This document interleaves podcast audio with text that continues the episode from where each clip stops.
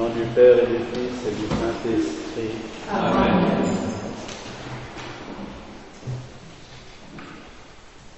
La foule que nous voyons dans le désert, dans le texte d'aujourd'hui, évoque euh, avec puissance euh, le désert euh, d'antan où la foule errait pendant 40 ans, où le pain leur a été offert par la manne descendue du ciel et l'eau jaillissant du rocher, mais aussi cette autre immense fresque du prophète Ézéchiel où on voit la foule sans pasteur, errant, sans guide. Et voilà de nouveau le désert avec cette immense foule qui maintenant a trouvé le Messie. Il est le pain vivant descendu du ciel et ce pain évoque évidemment l'Eucharistie, le pain est le fruit de la plante végétale qui à la fois plonge en terre et s'élève vers le ciel.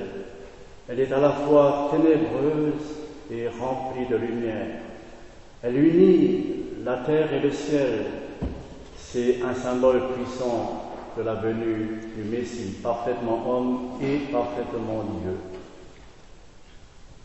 Et le pain, et c'est ce qui donne la force vitale à l'homme. C'est ce qui le fait vivre. Sans pain, il n'y a pas de vie. C'est cela, le puissant symbole contenu dans cette réalité. Et Jésus a dit, celui qui mange ma chair, ma chair et boit mon sang, il a la vie. Il s'offre à travers le pain. C'est l'Eucharistie qui est annoncée extraordinairement présente dans cette scène évangélique.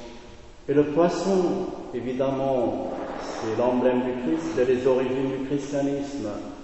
On le voit figurant sur euh, des pierres très anciennes du christianisme, dans les catacombes. Il est là parce que ictus en grec contient les lettres de Seigneur Jésus-Christ, Fils de Dieu Sauveur. Mais bien plus, ce symbole ramasse déjà ce que vivaient les anciens païens, car Vénus avait pour symbole le poisson, et on mangeait chez les chrétiens le poisson le vendredi, qui est le jour de Vénus. Le symbole est puissant et il ramasse euh, tout le passé pour engendrer un, avenir nouveau qui ici est celui de la nouvelle créature engendrée par le baptême. Le poisson c'est l'être qui plonge dans les eaux profondes. C'est une mort, une résurrection. Nous venons d'entendre l'admirable texte de Saint Paul aux Romains. Nous sommes dans cette plongée un seul être avec le Christ. Le mot baptême veut dire plonger. Nous n'avons pas été baptisés. Nous sommes actuellement plongés en Christ. Nous sommes identifiés au Christ par le baptême. C'est la grâce baptismale qui repose au fond de nous. Et chaque fois que nous aimons, que nous prions, elle devient actuelle. Nous sommes des êtres identifiés au Christ. Et l'Eucharistie, le pain que nous mangeons, nous assimile à lui. Ce sont les deux sacrements fondateurs de notre vie. Fondateurs de notre vie. Et donc, euh, nous voyons pourquoi dans ce texte, il est mystérieusement fait allusion aux trois jours. Il est dit, voilà, que trois jours ils sont avec moi et ils ont faim, ils sont affamés, ils n'ont pas faim de pain. Mais à travers ce pain qu'ils vont manger, déjà ils goûtent à la présence du Christ, à sa parole, à sa réalité, à sa personne. Et ces trois jours sont évidemment l'évocation du mystère pascal annoncé dès maintenant. Notre vie, c'est le mystère pascal. À chaque instant, nous nous nourrissons de ce pain-là, le pain quotidien, même celui qui est sur la table, c'est le pain substantiel, c'est sa propre présence.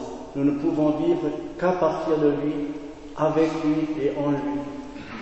Et c'est le baptême, la grâce baptismale qui nous rend capables au sens fort de capacité.